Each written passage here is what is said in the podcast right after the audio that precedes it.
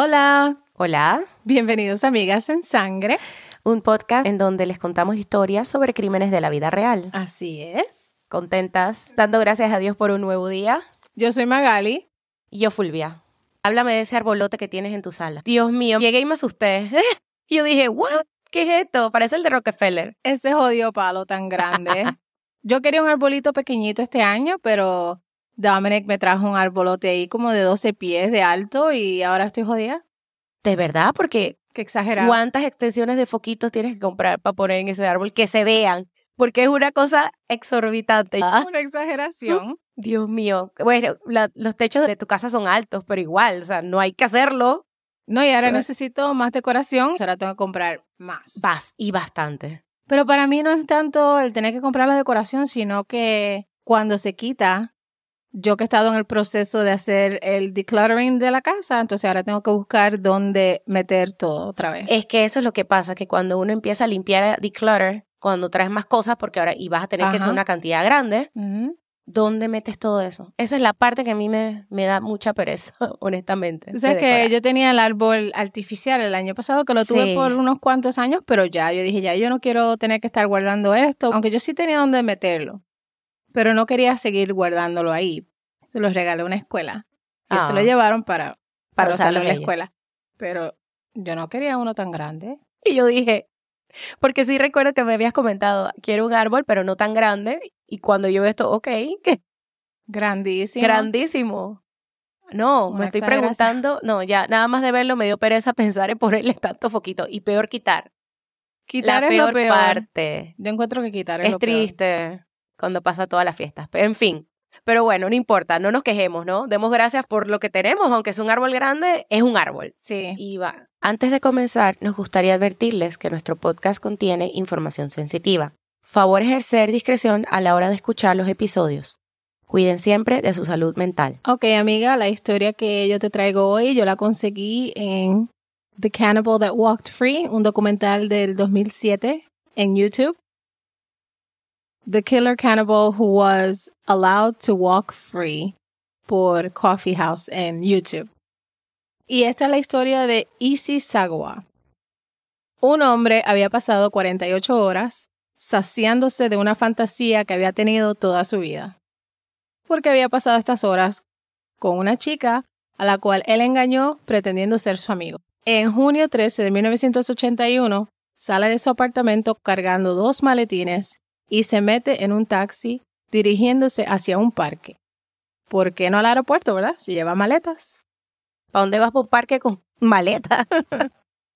Viaja por toda la ciudad con los maletines de los más campantes sin ningún problema en el taxi. Y no quiero saber qué tenía dentro de Al parque donde se dirigía era Bois de Boulogne, un parque denso y lleno de vegetación y de árboles en las afueras de París. Oh, para él, este era el lugar ideal para esconder la evidencia del crimen que había acabado de cometer. Ya, se puso fea la cosa.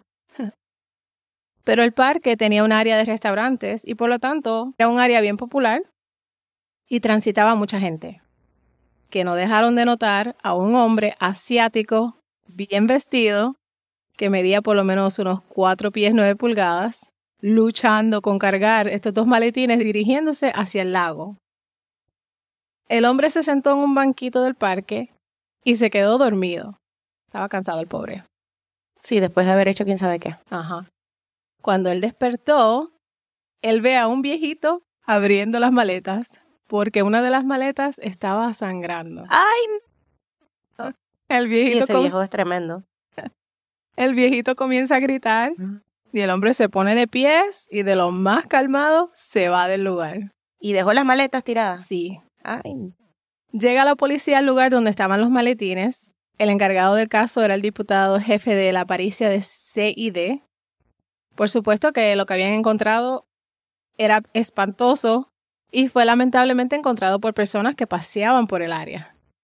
Los maletines contenían pedazos de restos Ay, no. humanos. Lo que más le llamó la atención a los policías fue el hecho de que los restos humanos que estaban en los maletines les faltaban pedazos.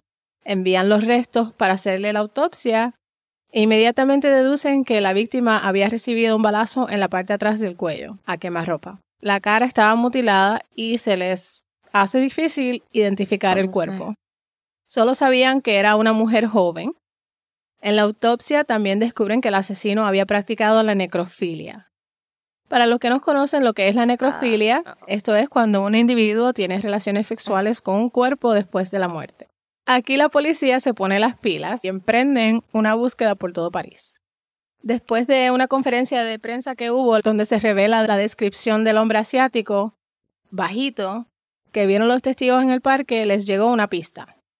El taxista contacta investigadores y le comenta que él recuerda haber llevado a un hombre asiático a la calle del Distrito 16 de París. Les dice que él lo llevó al parque Bois de Boulogne y que a él le había sorprendido porque él pensaba que le iba a pedir que lo llevara a la estación de trenes porque andaba con los maletines. A menos de 48 horas de que la policía encontrara los maletines, la policía detiene a su primer sospechoso ahí mismo, fuera de su apartamento. Él inmediatamente confesó que él había asesinado a una mujer joven en su apartamento. Ese hombre era Issy Sagawa, de 32 años de edad, y era un- estudiante de intercambio en París. Asistía a una universidad que era exclusiva, la Universidad de Sorbonne. Al principio la policía como que duda que él era quien llevaba los maletines por su porte y por la estatura, pero tan pronto entraron al apartamento, se dan cuenta de que sí, definitivamente este mamá estaba diciendo la verdad. Ese hombre era más chiquito que yo. Wow. La policía descubre la evidencia del canibalismo. Ay. En el apartamento la nevera que él tenía era pequeña, pero estaba llena de restos humanos que habían sido guardados para comérselos más tarde. Ay, no. Encontraron Ah. platos de comida que habían sido consumidos y que habían pedazos de restos humanos cocinados, condimentos como mostaza y platos de guisantes. Estos restos eran los restos de Renee Hartfeld, una estudiante holandesa de 25 años. Pobrecita. Pobre muchacha.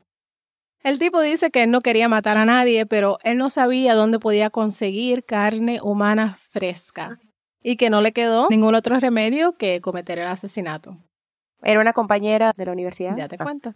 Él confiesa que vio a una mujer bella, erótica, y decidió que simplemente tenía que comérsela. El canibalismo no es tan común, pero sí existe, o por lo menos queremos pensar que no es tan común. Yo creo que existe más de lo que en realidad sabemos. Yo también creo que sí. Lo que hace este caso más único e intrigante no es el crimen cometido, el asesinato o el canibalismo, sino más bien el hecho de que Issy Sagawa confesó que él cometió el crimen, pero nunca fue a juicio a pagar por esto. Encima, con toda la evidencia. Y queda libre. Te voy a explicar un poquito más de Sí, quién cuéntame, por era favor. Issy Sagawa. Está interesante. Issy Sagawa nació el 26 de abril de 1949 de una familia adinerada. Él fue criado en un ambiente estricto, pero con mucho apoyo y mucho amor. Cuando la mamá de Issy Sagawa estaba embarazada, ella sufrió una caída, la cual hizo que Issy naciera prematuro. Eso era bien pequeñito cuando nació. Mm. Y se quedó pequeñito. Se quedó chiquito. Pero era tan pequeñito que cabía en la palma de la mano de su papá. De bebecito le dio enteritis, Nunca he escuchado eso. enteritis. Ay, no. Y yo. Es una enfermedad intestinal Ajá. que lo dejó bien frágil. Los papás trataron de protegerlo a como de lugar, que terminan sobreprotegiéndolo. Él mismo dice que él era pequeñito, débil y bien feo como un monito. Él mismo, de sus propias palabras. Mm. Cuando la mamá tuvo su segundo hijo, y si era tan pequeñito todavía que parecía que el hermanito de él era el hermano mayor. Wow. Y como para que no le dieran complejos, ella decide criarlos a los dos como si fueran gemelos. Era un niño introvertido y tenía un gran interés hacia la literatura. Era un niño bien inteligente, jugaba juegos con el tío, en el que el tío era un caníbal, quien así como que se los iba a comer a él, con el hermano. Los levantaban en una olla y los ponían así como que ahí era donde ¿Quién los iba a eso? ¿Qué clase de loco? Eso Ni de eran los juegos relajo. del tío. No, no. Cuando cursaba el primer grado, él notó el muslo de un hombre y aquí empezaron los deseos de canibalismo en él. Comete bestialidades contra el perrito de la casa. maricón. Oye, pero desde chiquito él empezó con eso. Qué cosa tan rara, ¿no? Raro, ¿verdad? Porque yo he escuchado de gente adulta que de repente, pero desde niño. Desde bebecito. Ok. Creciendo, él ya tenía complejos por su tamaño y su postura. Él era un muchacho bien flaco, lo que hace que se hizo más introvertido y retirado de las personas. No le hablaba a las muchachas porque a él le daba miedo. Ya a los 20 años no le había confesado a nadie las ideas que tenía del canibalismo y comienza a tener fantasías con la belleza de la mujer de tez blanca, con los ojos azules, el cabello castaño, en especial con las que él veía en la televisión en Japón y las revistas. O sea, las mujeres occidentales, que era una rareza en Japón. Él comienza a crecer y decirse a sí mismo que él tenía que hacerlo en algún momento, pero solamente estaba esperando alguna señal que le dijera cuándo era el momento correcto de hacerlo. La primera señal llegó a los 24 años en Tokio, Japón, mientras asistía a la Universidad de Waco. Una muchacha germana, una muchacha alemana. eso, eso, eso yo te Parecía una modelo, se muda a su vecindario. Él la ve, bella, con pelo largo, y él decide seguirla hacia su apartamento para meterse en su cuarto porque él estaba obsesionado con comerse una nalga de ella. Ay. Él lo que quería era cortarle un pedacito de la nalga y llevárselo. Pero viste, de repente le pedía un pedacito ahí, no ah. tenía que matarlo. Él entra al apartamento, él se metió por una ventana, armado con una sombrilla y una máscara de disfraz de Frankenstein. Qué ridículo. Pero la muchacha se despertó y gritó. Y aquí él trató de irse huyendo, pero ella fue más brava que él y lo agarró por un brazo y lo tiró al piso. Termina bajo arresto por intento de violación. Él nunca le confiesa a la policía el por qué realmente él estaba ahí. Él no estaba ahí para violarla, lo que quería era comerse un pedazo de la nalga. Pero los cargos fueron retirados porque los papás de él tenían dinero y le pagaron mm. dinero a la muchacha. Ah, ya. Después que pasa esto, los papás sí lo mandan a ver un psiquiatra ya que lo que le había hecho daba señas de que él podía ser peligroso, y los doctores que lo evaluaron dijeron que él era todo un peligro. Mira tú. Pero como nada le pasó y no pagó por lo que hizo, cinco años después, en 1977, Easy empaqueta sus maletas y se muda a Francia para completar un doctorado en literatura. En París, donde estaba rodeado por su tentación, por lo que a él le gusta más, que era la mujer blanca. mujeres con esos rasgos. Él comenta que sus compañeras de estudios eran bellas. También comentó que todas las noches llevaba a su apartamento a unos sexos servidores para tratar de matarla. Pero que por una razón u otra, que no se conoce, se le trancaban los dedos y no podía alar el gatillo. En 1981, Renee Hartfeld de 25 años, entró a su salón de clases. Él inmediatamente se impresionó con ella. Ella era una muchacha bien linda y él secretamente empieza a dibujarla, hacerle un sketch de ella. René creció en Holanda, era una muchacha confiada y fue una de las pocas personas que hizo el intento de hablarle. Ella hasta lo invitó a él para una cena con todos en la clase y salieron a comer. Él de lo más feliz porque ella era bien dulce con él. Él termina enamorándose de ella. Él la ve más que como una amiga. Como comida. Pero para él, lo más que podía amarla, como quien dice, lo más, de la manera que él podía enseñarle a ella que él la amaba era comiéndosela. Ay, no. Esa misma noche él comienza a planear lo que iba a hacer para comérsela. Él sentía deseos de canibalismo que ya en este tiempo se habían convertido en una obsesión. Él comienza a entablar una relación con ella y la invita a través de una carta a su apartamento para que ella tradujera una poesía en alemán, porque él supuestamente necesitaba hacer un video de poesía alemana para una clase. La engañó. Y él hasta le ofreció darle, porque supuestamente era urgente. Mm. Pero él ya había planeado lo que iba a hacer esa noche, y él había comprado un rifle unos meses antes. El 12 de junio de 1981, él le pide a ella que fuera a su casa y cuando ella llega, él le pide que se sentara en el escritorio que él tenía para leerle. Al ella sentarse ahí, en ese escritorio, ella iba a estar dándole la espalda a él. Él eligió a René porque según él, ella tenía lo que él no tenía. Ella medía 5 pies 10 pulgadas y él quería absorber su salud, su belleza y su energía. Al ella sentarse en ese escritorio, pues como dije, le iba a dar la espalda. Y el libro que le da a leer a ella era sobre el canibalismo. Ay, no. Qué cosa. Sí. Qué ironía, ¿verdad? Sí. Y si le dispara en la parte de atrás de la cabeza. Inmediatamente después que le disparó, él se desmayó. Cuando despertó, estaba determinado a completar su plan. Él, ok, la historia se pone un poquito, un poquito fuerte, pero regular. Mm. Así que ejerzan Discreción. discreción. Sí. Él trató de morderla, pero como no tenía los dientes afilados, comenzó a cortarla. Describe, como imagino yo, que parecía maíz dulce, que es lo que está bien Fulvia, Sí, estoy aquí como... que es lo que es la grasa, porque la grasa es amarillo. Y luchó hasta llegar a la carne. Cometió la necrofilia con ella y la besó por primera vez. Y después de ahí pasa las próximas 48 horas con ella. Él sacó fotos de todo lo que él hizo paso por paso. Lo documentó. lo documentó. Qué enfermo. Y él le da todos estos detalles de lo que él hizo a la policía sin miedo y sin nada. no. Mm. Él no demostró arrepentimiento ni remordimiento alguno. No. Él estaba hasta orgulloso de lo que él hizo.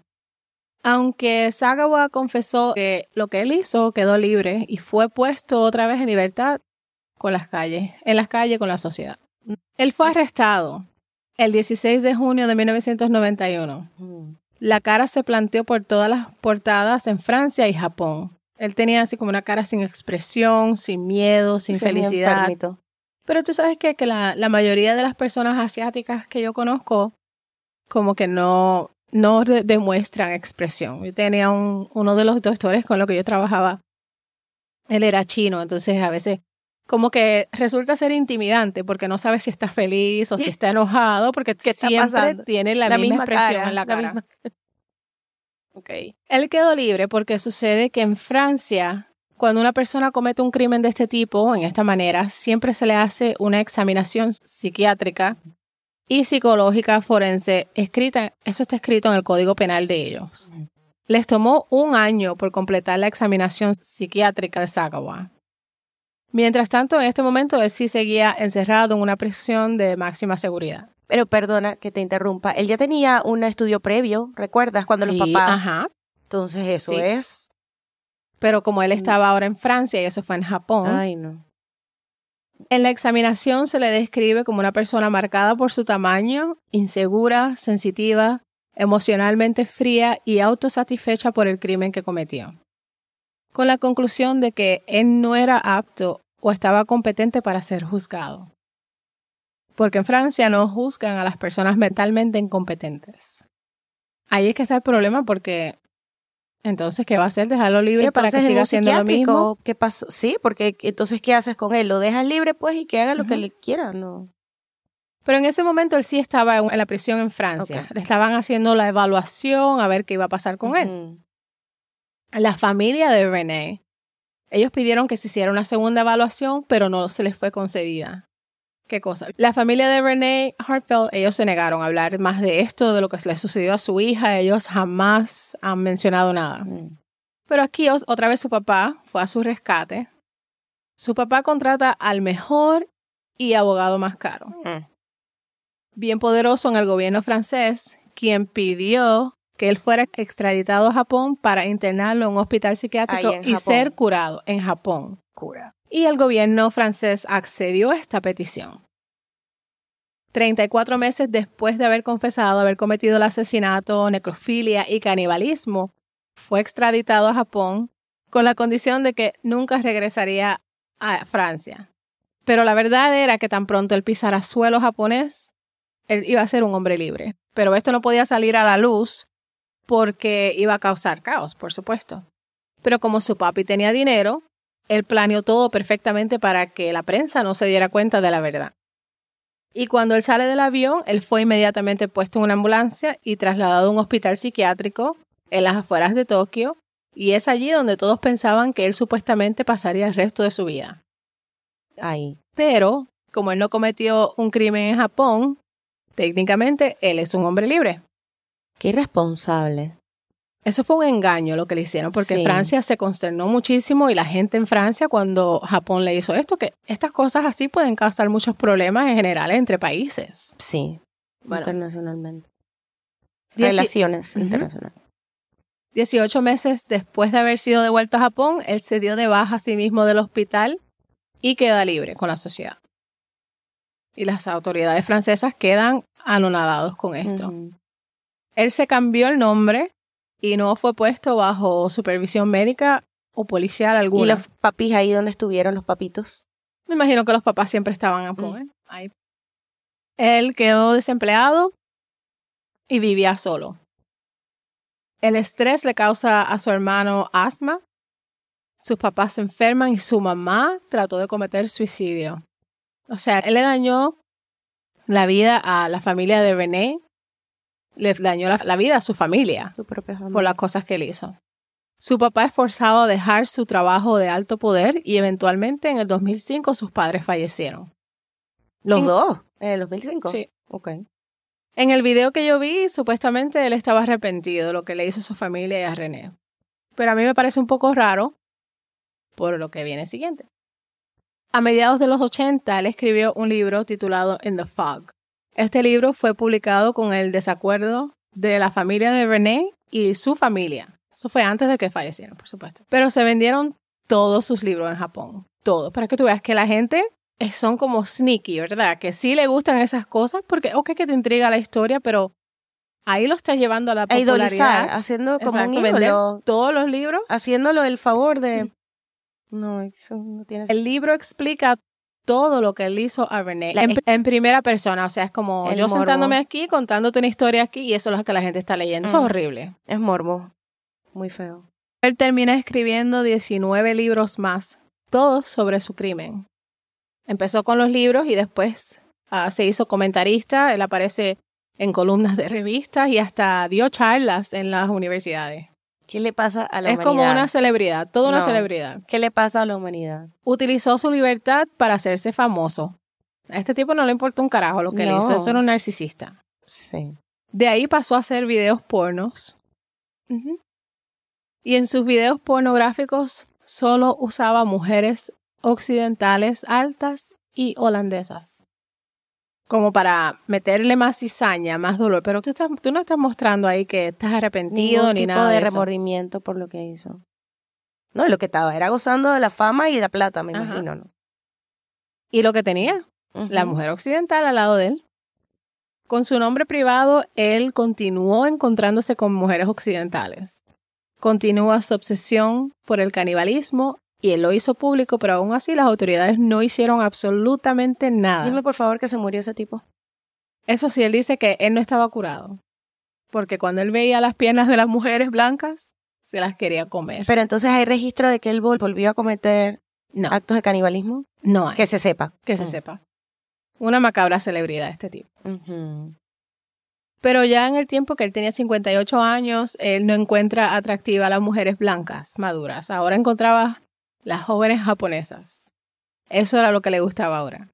Pero él dice, según él, que él no volvería a matar una vez más.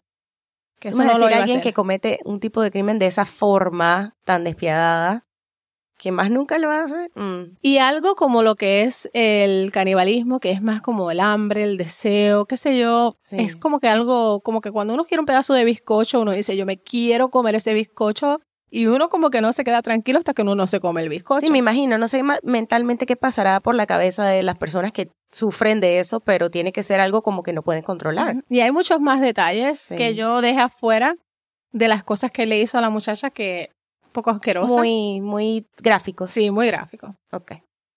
Pero que me imagino que, que no sería la primera vez que él quisiera hacer algo así. Y ni la última. No. Entonces, Eso ese- fue lo que quise decir, que no sería la última vez. Lo que me parece muy extraño es que no haya registro de que, de verdad, es que está todo como encubriéndolo y como era un ídolo, al parecer, una y él se celebridad. cambió el nombre. ¿Quién, quién sabe, sabe? qué habrá hecho? Porque es mentira que dejó de hacerlo. No, no me convence eso. Tuvo una cita psiquiátrica después de 10 años de no haber tenido una y los doctores encontraron que él era competente, pero que era una persona perversa. Pero igual él siguió como si nada. Pero Issei Sagawa falleció el 24 de noviembre del 2000 22. Wow. ¿Hasta cuántos años tenía? fíjate que esta historia, cuando yo la estaba haciendo, Sí. era justo noviembre 24 del 23. Yo dije, wow, hace exactamente un Ah. año hoy. No sé cuántos años tenía. Tenía, estaba bien mayor ya. Y esta es la historia de Issy Sagawa, el caníbal que quedó libre. Increíble.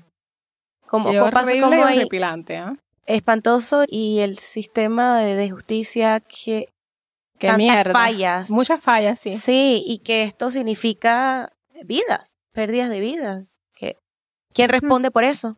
Ya, Nadie, nadie. nadie. Quedó todo así, que Quedan sigan los, como los que puedan. pierden sus familiares jodidos por vida. Increíble, increíble. Bueno, ahora tengo una historia para contarles, bastante cortita pero muy interesante, sobre Ethan Pats. Ah, ok. Ajá. Nacido el 9 de octubre de Oh. 1972 en Manhattan, New York, era hijo de Julie Pats y Stanley Pats. Es una historia bien, Sí. bien triste. ¿La conocías? Él tenía seis añitos. La mañana del 25 de mayo de 1979, el niño de seis años caminó por primera vez solito dos cuadras desde su casa hacia la parada de bus en Manhattan, donde iba a tomar el bus para dirigirse a su escuelita. No quiero juzgar, pero seis añitos. Pero lo que pasa es que en ese tiempo era tan común. Ahora ya no, ya jamás tú no dejarías a tu hija de seis años. No. Ni yo tampoco, ni dejé cuando tenía seis años a ninguno. Pero en esos tiempos era tan común. De hecho, ellos comentan que ellos vivían en el barrio Soho en ese tiempo y era un barrio muy familiar. Eso sabes que es bajo Manhattan. Sí. Y que la mamá se asomó por el balcón que tenían hasta que perdió la vista del niño, ¿no? Eh, pero todo parecía transcurrir bien. Era la primera vez porque él le pidió, al parecer le pidió a la mamá que lo dejara irse solito. Pero esa sería la última vez en que sus padres lo verían con vida. Ethan fue secuestrado durante esa caminata y se convertiría en el primer niño extraviado que aparecería en una caja de cartón de leche. Sí. Mira que yo no sabía que antes, en, en los años 70, 80, digamos, cuando los niños se extraviaban, utilizaban esa estrategia de poner la cara en los cartones Oh, de sí, leche. No sabía. No, no tenía O tal vez, conocimiento. tal vez fue como creciste en Panamá. Sí. Sí, pero eso no lo que hacía. Y también era, sí, en esos tiempos yo estaba jovencita, Sí. recién nacida. Bueno, no había ni nacido, de hecho. Ok, sus padres no se dieron cuenta de que el hijo estaba desaparecido, sino hasta más tarde ese mismo día, cuando no regresaba de la escuela, Independence Plaza School. que era el colegio donde iba. Y se enteraron que su hijo entonces no había asistido a la clase de primer grado y que ni siquiera había llegado a tomar el bus para irse a la escuelita. Él fue de los primeros niños desaparecidos que no era famoso y que apareció en los cartones de, de De leche en todo el país con la esperanza de ser identificado y devuelto a sus padres. Este es el caso de desaparición sin resolver más misterioso en la historia de la ciudad de Nueva York y literalmente cambió la forma, como bien dijiste, ¿no? De cómo era en ese tiempo, cambió la forma en que los padres cuidaban a sus hijos. Exacto, eso es lo mismo lo que te digo. Es lo que me está diciendo, Sí. porque era como tan tranquilo todo, pero a partir de ahí fue como un switch y, Y, ya. fíjate que en ese tiempo fue, era cuando más se desaparecían los niños, pero en realidad como no se sabía si se desapareció un niño en un lado, ¿quién no iba a saber en el porque otro? no le Entonces, daban, no le daban tanta publicidad. no, eh, y la publicidad que hubiese fue, hubiesen sido solo los periódicos y la televisión. Y no todo el mundo O tenía locales. televisión. Así es. Este sí se le dio una bastante Publicidad. notoriedad. Este caso de desaparición hizo que el presidente Ronald Reagan declarara el 25 de mayo, que fue el día en que desapareció Ethan, como Día Nacional de los Niños Desaparecidos. Imagínate. En el año 1983, este caso tuvo un rol muy importante en la creación del Centro Nacional para Niños Desaparecidos. O sea, dentro de todo, fue un terrible episodio, pero creó cosas buenas. Sí. En el año 2001 las autoridades habían declarado a Ethan como muerto y el caso se enfrió. Imagínate, 2001. Pero en el año 2010 el caso fue reabierto y dos años después, en el 2012, se hicieron excavaciones en una de las casas donde se encontraba, cerca de donde se encontraba ubicada la casa de Ethan en busca de pistas. Dicha excavación no trajo ninguna respuesta porque no encontraron nada, nada, pero la cobertura mediática y volver a traer el caso a colación, se inició una serie de reportes de personas con nuevas pistas. A mí me impresionan estos casos que como que quedan adormecidos y en el luego olvido, resurgen, ¿verdad? pero luego por algún motivo o por algún buen investigador que decide retomarlo y empieza como de cero, ¿no? Como que, ok, vamos a hacer de cuenta de que se perdió y vamos a investigar con todo lo que tenemos. Sí, porque son historias que nosotros escuchamos una o dos veces y Sí. después se nos olvidan, ¿verdad?